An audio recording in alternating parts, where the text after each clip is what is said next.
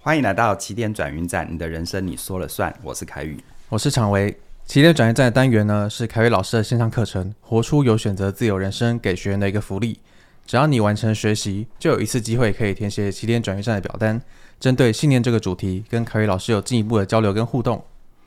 今天这位学员哦，呃，看起来他处在中年危机的转变期，我猜有一些人也正在这个阶段，我们看可以怎么陪伴他。那在进入今天的分享之前呢，要跟大家预告一下，呃，有一门新的线上课程就是由我主理的，即将在十二月十八号就上线了。这一门课程叫做《我想跟你好好说》，表达你的在乎，建立深度关系。这门课呢，也是我这么多年来，无论是自己的生命实践，还是陪伴很多朋友前进，我想是很多人心里的在乎。你可能有很多的朋友，但是真的能够跟你深交、讲心里话的，却是寥寥无几。这是现代人的一个共同的寂寞，而这一门课可以帮助你前进。今天来信的学员呢，叫做迷惘，四十四岁，那他的职业是经营者。他的信件是这样哦：凯凯老师你好，我就姑且叫自己迷惘吧。今年四十出头，开始感觉中年危机的压力。毕业后曾是财新一百强企业的工程师，当时过得还好，但就时常会一直被莫名的不安全感给困扰着。有事没事，常常会设想各种最坏的情况发生。时常一直觉得要做点事情来未雨绸缪。这不安全感一直驱使我在每份工作个人高峰时要转换公司。挂号，这不很奇怪吗？但就发生在我身上。而换了几份工作后，终于碰钉。挂号，服务的公司经营不善，觉得没前途而自行裸辞，还被挽留三次之多。之后，朋友邀约就意外创业了。一年后，朋友经济陷困，我就被迫自行经营现在这微型企业。没啥好发展，但还是撑了个十年。但今年开始经济转坏，业绩暴跌，也不知道还撑得过今年吗？前路茫茫，感觉人生路越走越窄，越来越体会不到心流，心力憔悴，然后越做越挫折，再也不相信阅读的力量，也不将也不再坚持理财的习惯。挂号，虽然相信这些都会有用，但真的看不到我想要的结果。如果没有达到自我要求的成绩，我就不能不配想要拥有想要的东西，例如休闲、犒赏，对自己好一些。但问题是，我感觉自己从来没有达到自己的要求。管好，可能是一直把标杆拉高，以至于永远达不到，真的活得非常压抑。所以迷惘的问题是，我要如何摒弃这些扭曲的思维，重塑正确及健康的内在语言，走出困局，活出美好及剩下的下半生？我该如何做，以及优先次序为何？期盼老师的帮助，谢谢。嗯，我看完迷惘的信，其实我第一个直觉是，迷惘一定是一个超级厉害的人，因为我还因为我看到那个财新一百强企业的工程师，我想说，嗯，财新一百是什么？ 然后我就去 Google 了一下，哦，它原来是一个美国商业杂志，然后可以登在上面的企业都是世界前前面非常强的那种企业，所以等于迷惘其实根本就在世界百大企业工作。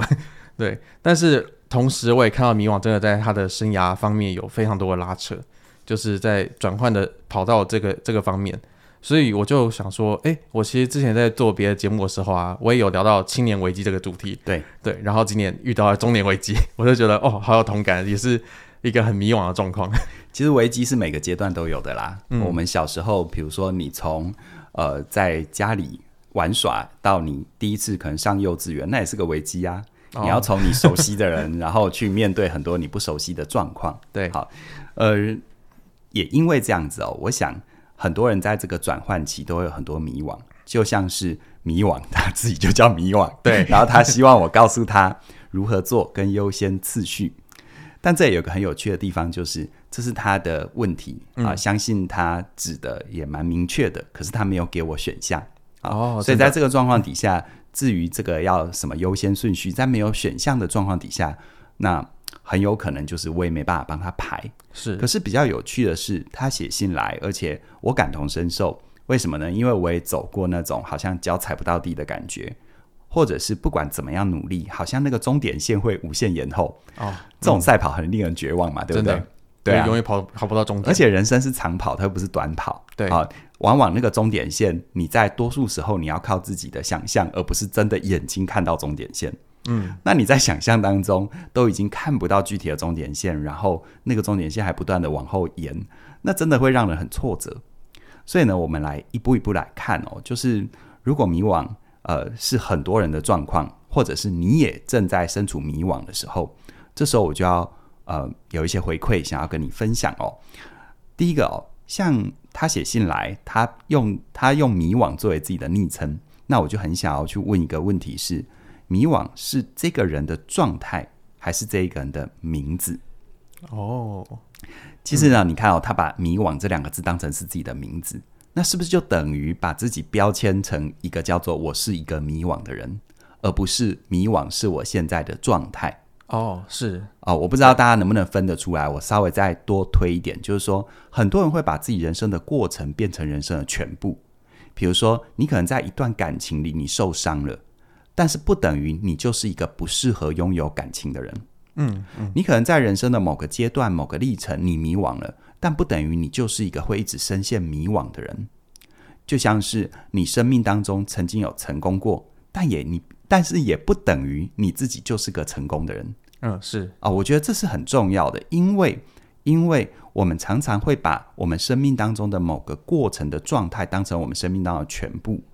那就是我们常常打个比方了，就是说，你现在如果穿你十五岁或五岁的时候穿的衣服，是不是怎么看怎么别扭？嗯，就像你看以前的旧照片，你都觉得不堪回首，觉得很恐怖，对不对？可是不可否认的是，当年你那些旧照片之所以会拍下来，你那时候的穿着各方面的 pose，是不是你当下觉得是 OK 的？是啊，哎，那就是叫做时空错置。嗯，所以呢，我觉得哈、在这里迷惘是我们的状态，而不是我们的名字。我很希望迷惘，我不管今天我的分享能不能帮助你前进一点，又或者是我们有很多伙伴、很多朋友、很多学员在听我们的内容的时候，你是不是有跟他同样的状况？那我希望你能够区分，可能你现在的辛苦就是你现在的辛苦，而不是代表你是一个从辛苦里一直跳脱不出来的人。这个其实也回到我的线上课程《活出有选择自由人生》，我一直强调的，嗯，就是当你看待一件事，或当你给自己一个标签，它是暂时性的还是永久性的？就像哪怕是正面词汇，如果你曾经成功过，而你就很直觉的标定自己是一个成功的人，你觉得这个人有没有可能有一天会变得很自大、很粗暴？嗯，会很呃呃，这个以我为尊，然后不尊重别人，对，他就把成功当成自己的名字嘛。没错，好，所以我觉得这个部分是很需要先提出来的。我们人生都可能会迷惘，但不等于我是迷惘 的。是，嗯，因为看到迷惘，把自己取掉迷惘， 我就想到我国中小在玩线上游戏的时候啊，我们真的很常看到有些游戏昵称就就叫做什么寂寞叉叉，然后甚至会有人直接说哦，我是要心很累，我对是要很 想哭，对，或者是我看到有些人昵称很好玩，叫没必要。对对对，对对，没错没错，对，所以你看哦，像我们会用自己的状态，或者是跟用自己的情绪来标签自己。嗯啊，这这通常是什么样的人会这样子做？我们不是用一个名字来标签自己，我们用我们的情绪跟状态标签自己。这很有可能有几个原因。第一个叫做这个人还在追求自我认同。哦，所以你看哦，当我们处在危机的时候，不管是青年危机、中年危机还是晚年危机，我们只要有意识到我们处在危机期的时候，你会发现我们很多不管是呃，如果有大数据追踪贴文，或者是你的自我表达，你就会常常会有这种倾向。你把你把一个很迷惑我到底是谁，我要往哪里去的这个迷惑的状态，当成是你自己的名称跟标签。这第一个，我们在追求自我认同特别容易这样，青少年尤其这样，尤其是容易这样。但事实上每个阶段都有，只是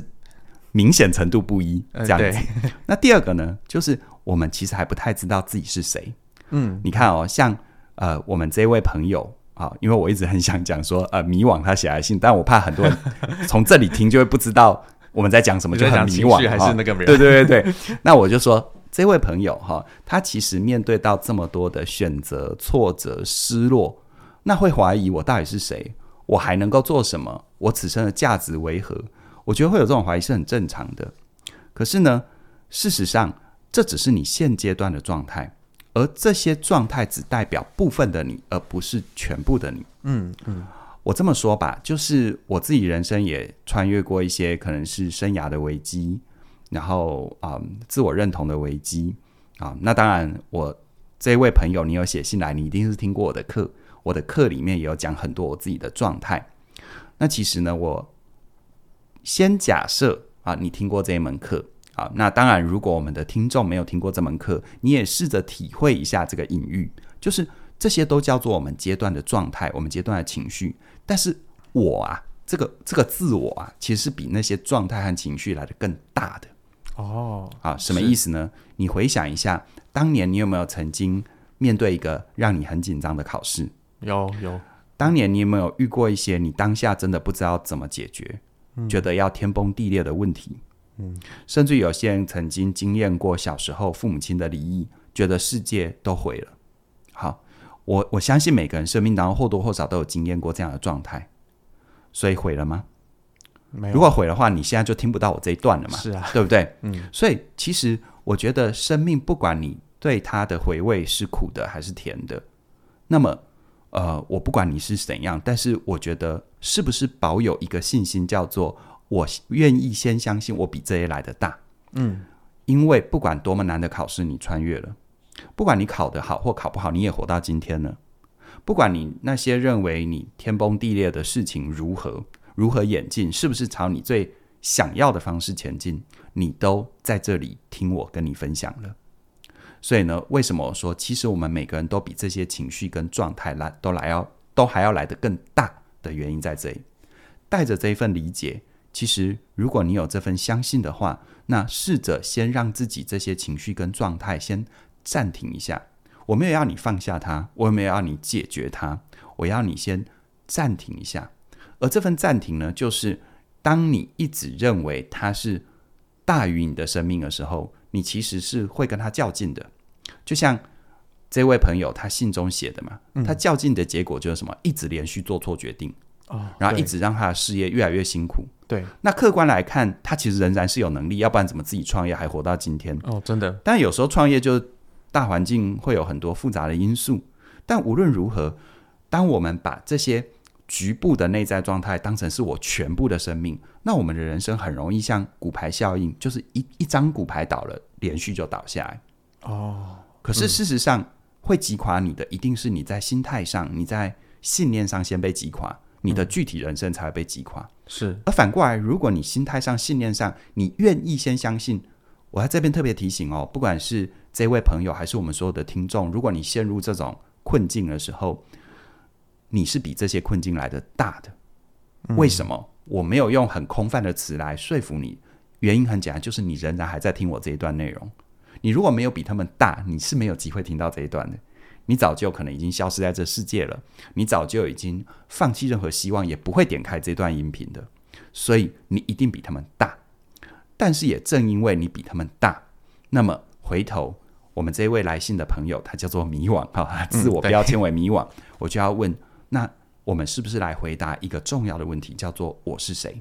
嗯，表面上他的问题叫做我该如何做，我要怎么安排优先顺序，好像在讨论生涯或事业的问题嘛，对不对？是？可是我觉得那个背后背后最深的地方是，我们要先回答我是谁。嗯，那我是谁是终其一生都要回答，他比较没办法像是学校考试，就是啊，我这一题过了，从此以后你怎么考我都会算，不是这样。嗯，他是一辈子的疑问，而且你一辈子都要回答他。对，我到今天，我遇到人生当中很多事情，我仍然不断的在重复作答这一题。是，不好同阶段好像都有不同的答案。对，常维，你在没有进起点之前，在你进起点之后，那个关于自我认同我是谁，是不是有不一样？呃，有啊，对啊，然后当你开始做节目，和你先前只是写稿子，是不是又不一样？是，对我们每一天无时无刻都在回答这个问题，所以你看哦，他的信当中写到，像是不安全感、未雨绸缪、不可能达到这些词汇，其实那个谁呀、啊，那个那个我是谁呀、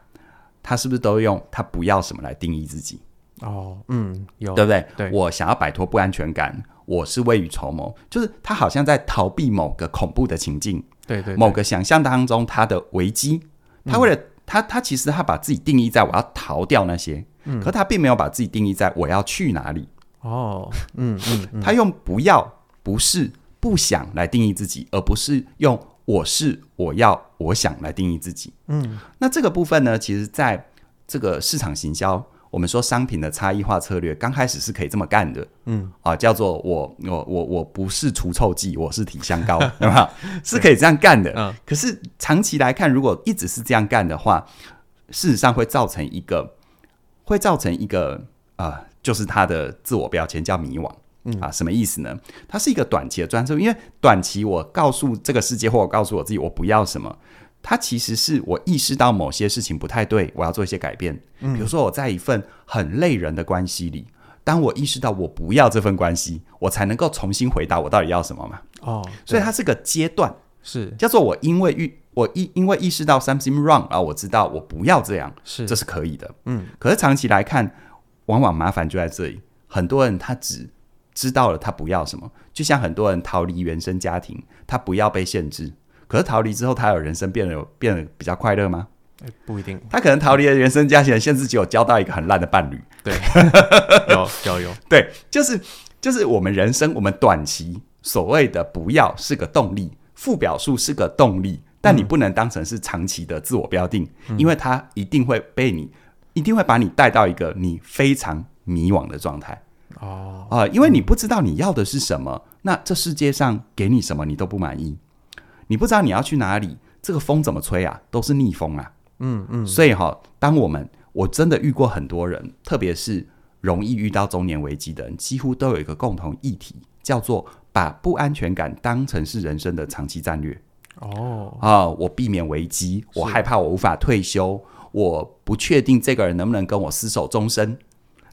你看对中年是不是这种问 题？啊对，我开问始你用问错错表了，述来问问题。我问你问错了，因为你还 但你还但是我快觉靠近得了，青年危机的时候，我也很容易有这样的状况对对对，就对我不要做这个工作，我不要待在这个地方。没错，对没错。所以你会发现，他刚开始的确是个动力，嗯，但长期来看，他会把一个人弄得更更迷惘、是更模糊。因为我好像除了不要这个之外，我也不知道我要我要什么了。对对，你能够把它当成是一个启动的驱动点，但你不能把它当成是长期的动力来源。因为啊，当你把不安全感、你不要什么、你害怕什么、你逃避什么，当成是长期的战略，那你的人生注定就是一场绝望的考试嘛。哦，什什么么叫学外考试？试，对不对？好，这我常常会讲的，但我每一次讲，每次都很有感觉。嗯就你想象一下，你去参加一场考试，你要写题目嘛，嗯，你写错了一定扣分，对，这是一个很基本的状态，对。但是你写对了也不会加分， 啊？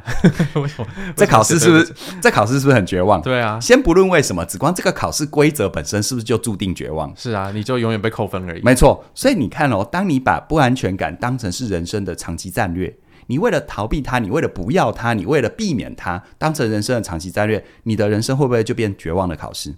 哦，就我一直在帮自己扣分。对，因为你很确定什么叫做你不要的嘛。对比如说，当你在原本一个好工作，你看到危机，嗯，对不对？你很确定你不要的，是但是事实上你没有明确标定你要的，所以就算你得到再多东西，你也无法保证那个叫做加分。哦，所以是不是绝望的考试？是是是，错误极其明明显，但正确也不会得到奖赏。对，对，所以你看哦，人到中年，我们都已经可能见过大大江大海，我们见过世面了，我们理解到的世界很大，选项很多，可能性很广。在这个状况底下，哈，我必须讲，很多人到中年，以我自己的状态来说，我真的遇到很多同龄、同年龄的人，或者是同辈人，会有一种，会有一种被这些冲击的非常混乱。嗯，因为当年轻知道的不多，你知道知道的不多，有个最大的好处叫做勇敢。哦，而且你的选选择很有限。对，然后你会觉得你的选择是无限的，因为时间是无限的，是，对不对？是可是等你到中年，你会意识到你的时间正在倒数，哦你已经过中场了。嗯，哦，你在倒数，然后你又知道那么多，所以这时候你会有一种，呃，不是 formal，是一种 formal 的另外一个层面，我不知道，就是你被讯息冲烂了，你知道吗？嗯嗯，那这个时候，当我面对这个世界，我面向这个世界的姿态，我用不要，可以让一切变得很简单。哦，为什么啊可以简单？呃，因为因为讯息太多了，我就可以避免选择的痛苦啊。哦诶，你知道享受自由是要有能力的、诶是是，对不对？你看，比如说你做节目企划，如果不是在我们的一个框架里，我给你没有任何框架，你爱做什么做什么。就像小时候作文写自由题，是不是最难写？哦，我可能一开始会写的很爽，但是后来对就会开始不知道要该对写什么了。我每次写自由题哈，老师如果给我一个题目，就算那个题目再烂，通常作文课两个小时都能够掰出个几百字，嗯，但有时候自由题哈，我的经验哦，只光想我要写什么题目，就消耗掉一节半，哦，对，然命后题剩很难，对，然后剩下对，你知道所谓的自由就是所谓的自由就是你要帮自己命题啊，嗯，已经没有人能够帮你命题了是啊、而且麻烦就在于你人到中年，你也已经不想要再被别人命题，嗯，可是你自己又没有命题的能力，嗯，所以你看为什么很多人说人到中年会有，尤其男性油腻大 叔、酸臭味，这些都是在形容我们中年男性。当然，我不知道中年女性有没有啊，我也不知道，我也不能讲嘛，哈。 对那那其实那个原因就是，就是当选择太多、可能性太大、世界太宽广的时候，他害怕了，因为他必须要帮自己命题了。而命题意味着什么？当我决定我要做这件事，当我面向我要的，就等于我要舍弃那些没有被我选到的。嗯，而谁能跟我保证我选的就一定对？哦，不好意思，没有人能跟你保证。是，你看哦，最一个简简单的例子，像很多守财奴，他很很有钱嘛，嗯，但他内在动力是害怕失去钱，嗯，他没有去想怎么花钱，嗯，所以某种程度上，他留下再多钱，他也换不得他要的、啊，哦，对耶，对不对？这是不是就是用他用不要，感觉上好像让这个世界变得很简单，但他的行为是不断不断的抓取，因为他害他害怕。就像以守财奴来说，他不断的抓取金钱，嗯，所以抓取金钱，他到最后就穷的只剩下钱了、哦，所以，当我们害怕做出承诺，我们会担心自己失去其他的机会。嗯，这就会造成，它是我不知道大家听到这里能不能跟得上，能不能听得懂？但这正是迷，迷就是它既是迷惘的原因，也是迷惘的结果。其实确实很多人到中年的时候，真的会变成穷的只剩下钱，对啊，嗯，对啊，所以其实承诺本身是一个有舍有得的过程。嗯，你为什么敢舍去那些？比如说，有些人跟你讲啊，做什么很好赚，是他可能很好赚，是你的能力可能真的也赚得到。嗯，我相信来信的这位朋友，他叫迷惘嘛，对，他当年决定转职的时候，不正是这样的自我评估吗？是他没有这份自我评估，他怎么会放掉财新的企业去跟别人去做别的呢？嗯，可是那个内在的动力，所以表面上可能很多人离开好工作，他是不管他内在动力是他为了避免一件事，还是他真的想要得到一件事，表面的动作都叫做离开原本的工作。对，可是显然来信的这位朋友，他的内在动力是他为了避免一件事，而不是他很清楚他要什么。嗯嗯，就像我前面说的，短期可以，可是长期真的会让他非常非常的难受，因为呢，当他没有理清自己要什么，他就没有办法坦然去接受任何的结果，无论那个结果是好的还是坏的。嗯，你看到、他信里面是不是感觉好像他的那个他的那个终点线不断的往后延？对他一直在转换工作，对，所以事实上哦，如果我们没有去面对承诺的重量，就是承诺有没有？比如说我这一辈子我就是投身公益事业，这也是个承诺，这就意味着你可能有很多有形无形的背负。就像是我这一辈子我就承诺，我就是当个生意人，我就是赚钱就好。哎，只光做这个承诺，很多人啊，这多容易，反正只要唯利是图。我要说的是，你做得到吗？ 我们常常讲别人那种别人的选择那种干话很容易嘛对。我真心要问你，因为就算你单纯的只想当个生意人，请问你做得到每一个决定都用纯粹理性去做分析判断吗？嗯，如果你做不到，你不要以为生意人容易做、哦。嗯，就像你不要以为，哎呀，我不管不顾啊，这个世界大江大海风这个风起云涌与我何干？我就是投入公益，公益有那么容易做吗？嗯，其实这是我身为到中年人深刻的体会，就是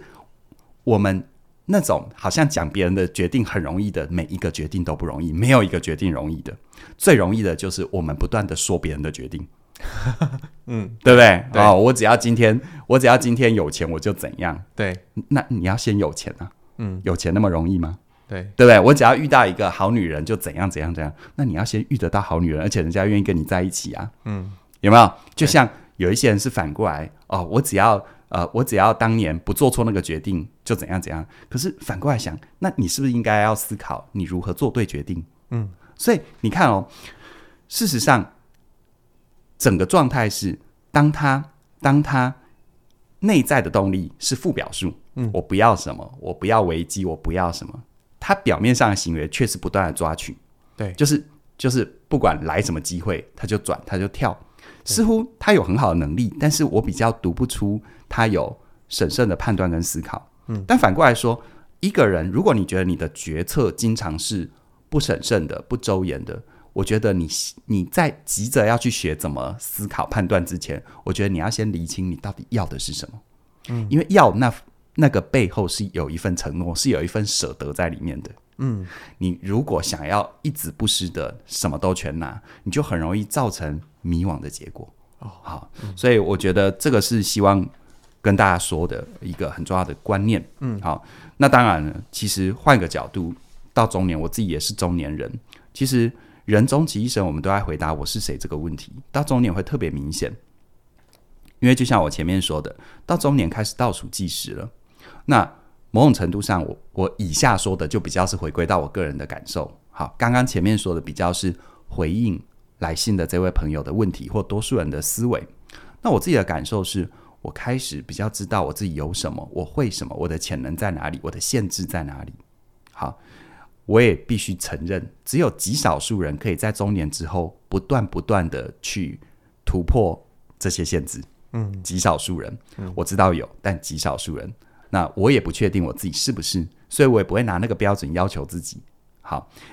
可是呢，也因为这样子，到了中年最重要的功课就是我们要我我自己就在不断的盘点我的人生活到现在我要的是什么。嗯，因为反过来也正因为到了中年，我可能看过了一些世界的风景，我呃知道有哪些选项，我知道有哪些可能性，所以走过这段路，就像我现在我现在对我自己来说，我心中就开始，无论别人跟我说哪里有什么机会，哪里有什么风口，我永远会回到我自己身上，或者是我又遇到一个怎样的人，什么样的机会，好，那我就会问我自己，我要的是什么？什么是适合我的？什么是我热爱的？什么是我这一辈子前半场回头来看我始终不悔的？所以我鼓励所有面对危机的朋友，在你急着做任何决定、急着做呃你要什么或不要什么之前，你一定要先在心中帮自己理清，你到底要的是什么？你到底这一辈子你想怎么活？你想活成什么模样？因为当你只有厘清之后，这时候很很有趣哦，很有趣哦。刚刚前面说的是，当你一直处在我不要、我不要这些危机的时候，好，他的表面行为却是不断的抓取。对，有一点有一点是不断在骑驴找马，嗯，然后或鬼遮眼嘛，对不对？很怕错过任何的机会，没错，这是不是这一封来信迷惘这位朋友他呈现出来的状态？是但是当你先厘清自己要的是什么，你愿意为这份要负责，那很多人会问我，万一我那份要到最后得不到我要的结果呢？我说哈，这没有人能够跟你说，但是我可以确定的是，如果你真的要了，你也努力了，而没有得到你的结果，你的人生不会白费。人生的满足从来就不是建立在外在的这些成就，人生的满足是在于在于，当你有一天闭上眼的前一刻，你是不是满意你为自己负责？对，如果你没有这份认知的话，那么我真心问你，你要赚到多少钱才叫做成功？是，对不对？你没有帮自己设一个你真的想要去的终点线，对，没错。你说哦，我赚到一亿就成了，你信不信？等你有能力赚到一亿，你会开始把眼睛看向赚十亿的人。对，确实， 对啊。嗯然后我说世界首富好，第一个世界首富只有一个，第二个，当你真的得到世界首富的位置，那时候你知道吗？你的人生如果是把自我成就建立在你的人生，会开始陷入一个很恐怖的状态，因为你已经没有敌人了，你已经没有目标了。嗯，这时候你要怎么样征服宇宙吗？ 对啊呀、确实有些人是这样，对呀、嗯，哦，对所以事实上，当你很确定自己要的是什么时候，这时候你表面上的行为反而变得简单了，因为你有一个清晰的你要去的地方跟标准，其他跟其他跟这个标准无关的，就算它再好再吸引人，都不是我要的。嗯，所以你会发现有一些人人过了中年啊，他的行为上是不要的啊，就是就是比如说啊，你很漂亮，但我们不合适。哦，这个机会很好，我知道很赚钱，但我现在不想做，是是，有没有？对你跟我说，比如说，就很多人才会给我建议说啊，你可以做什么节目，做什么节目，做什么，很多建议我都会听，但我很清楚我要什么。嗯所以有些表面上啊，你可以到处跟网红 fit，有没有 对对，现在选举了哦，各大政党的候选人你都可以做专访，我知道很好，但我不要。嗯嗯，因为我知道我要走去哪里，我知道我想带给大家的是什么，它再好，它流量再高，它能够让我变现再快，我都不去。是，所以我表面上反而会呃不明就里的人会觉得我为什么一直在拒绝机会？嗯，是因为我知道自己要的是什么。哦，所以你会发现，当这样子的时候，我心中会慢慢的没有迷惘。哇，我会不管成不管败，我成了得到我想要的结果，我败了我学到经验。嗯，好，因为当我确定我自己要去哪里的时候，顺风就让我快一点，逆风就让我知道此时低调为宜，那也很好啊，那也是生命的前进啊。是，所以他就是说，你要帮自己人生设定一个终极的北极星。好，但是它有没有可能会变？有可能，但事实上人生就是这样。为什么有些人会越活越清楚，有些人会越活越迷惘？嗯，他从来就不是生来清楚的。嗯，他是开始。我很鼓励来信的这位朋友，你问你自己：如果你的人生中年就走到现在，你经过了这么多挫折跟跌倒，什么是你现在的人生最重要的？为了那份重要，我们客观来看，你需要准备多少钱？你需要让自己如何？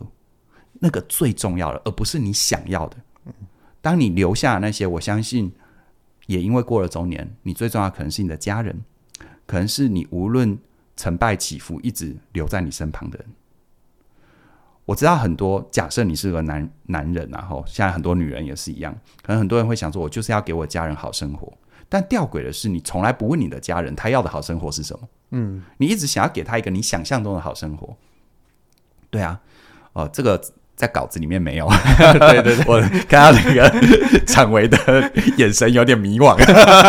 没关系。但我自己是有感而发啦，是就是是因为我自己做很多教练，我真的发现很多人。他就说：“我为什么我我这么辛，我为谁辛苦为谁嘛？我就想要给家人好生活。但我几乎每十个人跟我讲这个，我我我我都会问他一个问题：那你有没有问过你家人要的是怎样的好生活？嗯，我自己遇过，几乎八九个都马上扔在那里。你从来没有问过你的家人他要的好生活是什么，就你一直要给他你认为的好生活，嗯，那是他们要的好生活嘛，嗯。所以其实有时候人到中年，我说如果这就是你要的，问清楚。我觉得很多选项很清晰，搞不好你的家人根本没有要你去追求那些大江大海，搞不好他们都觉得一个月就是几万块就够用了，搞不好你现在都存到了，嗯，对，但是你仍然再把你的终点线往后延，你以为这叫做照顾家人，但事实上你的往后延的终点线，让你为了奔跑而奔跑，而到最后你不会得到，不会达到终点线，而你抛下的是你最在乎的家人，有没有这个可能？而到那一刻来的时候，你会更迷惘还是更清晰呢？我觉得这值得思考。好，其实我自己听完之后，我最有印象深刻的就是，因为我在迷惘的信里面看到他很多次的强调自己的不安全感，是而这个不安全感其实也是我自己很常年来的一个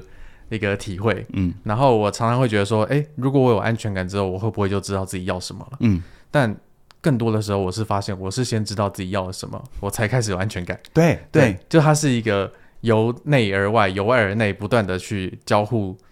交互循环的一个过程。没它错不是一个绝对的因果。没错，对，所以这是我今天听完之后我最有感的部分。嗯原来安全感是先从说出我要什么开始。是，嗯，是，每一份取舍都是每一份承诺嗯啊。那我们常常觉得承诺是很重的，是因为你每次想要承诺，就是觉得要为自己的人生许下一个，就像写墓志铭一 样。啊，那真的是蛮对嗯沉重的。但是墓志铭其实也不难写，就你认真过好一那一生，你那一句话就很清楚。嗯，但为什么墓志铭会很难写？是因为啊，你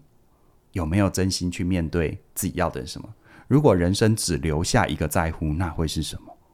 哦，我觉得，我觉得这很重要。或者有时候反过来用奇迹问句：如果那些你现在担心的，一瞬之间睡一觉起来就全部解决，那你接下来要干嘛？嗯，其实这往往会逼使一个人去面对我真的要的是什么。因为当你还觉得我的事业还不够成功的，你永远会有借口跟理由。嗯，但就像我说的，你为什么要事业那么成功？如果你是为了让家人有好的生活，你有问过你的伴侣吗？你有问过你的孩子吗？他们要的好生活到底是什么？嗯，对，所以我想，呃，人终其一生就是，不管你的事业成就如何，到最后留在你心中，让你最在乎的就是关系的议题啊。那这也是为什么我在今天开头我有说我的新课程，我想跟你好好说，即将上线，这也是我的一份心意啦。就是呃，我们常常在面对这些生命当中真正至关重要的议题的时候，尤其就牵涉到我们最在乎的人的时候，我们选择把焦点放在外在的，嗯叫做我只要努力工作就如何对啊，我只要怎样就怎样，对但没有，你要先好好的对待身旁的人。是，嗯，因为我们常常在就是生活很焦虑、很迷惘的时候，嗯，我们会对我们身边很亲近的人口出一些我们真的不想说的话，对啊，有对时候就是说，有时候就是你明明也知道他在关心你，就你就跟他说什么，你没看我在忙吗？对，就只光这么简单的一句话，其实都没有表达你真正的心意。对你其实想比较想说的是谢谢，但给我一点时间，哦，我把事情处理好，嗯，也是一句话啊。对啊，嗯，对啊，其实就是在那么日常、那么小的一些互动里面，我们就是很常把自己的关系安全感慢慢的给消磨掉了，然后到最后，等到有一天我们发现，哎，为什么他突然要跟我分开？ 为什么我的孩子突然就是再也不跟我说话再也了？不不跟不理我了，对这样，嗯，，对，然后包括甚至我们对父母，父母为什么突然对我们失望了？嗯，为什么突然对我们就是好像不再关心了？是其实都是来自于这些很日常、很微小的对，关系安全感的建立跟互动对。，对，所以凯宇老师的这门课程，我想跟你好好说，真的非常欢迎大家加入，因为它即将要在十二月十八号的凌晨零点上线了。对，那现在也到起点的官网呢，就可以免费收听我们的第一讲内容，同时看到课程的完整的大纲。那看完之后呢，就很鼓励你在十二月十七号的十一点五十九分就守在电脑前面，然后等到十二点一过的时候，你就可以加入“我想跟你好好说”这门课程，让你在这个岁末年终以及未来新的一年里面，可以跟你的家人、跟你在乎的人好好的说话。嗯，好，那今天的起点转移站就到这边了，期待下次的节目内容跟你分享更多精彩内容喽，拜拜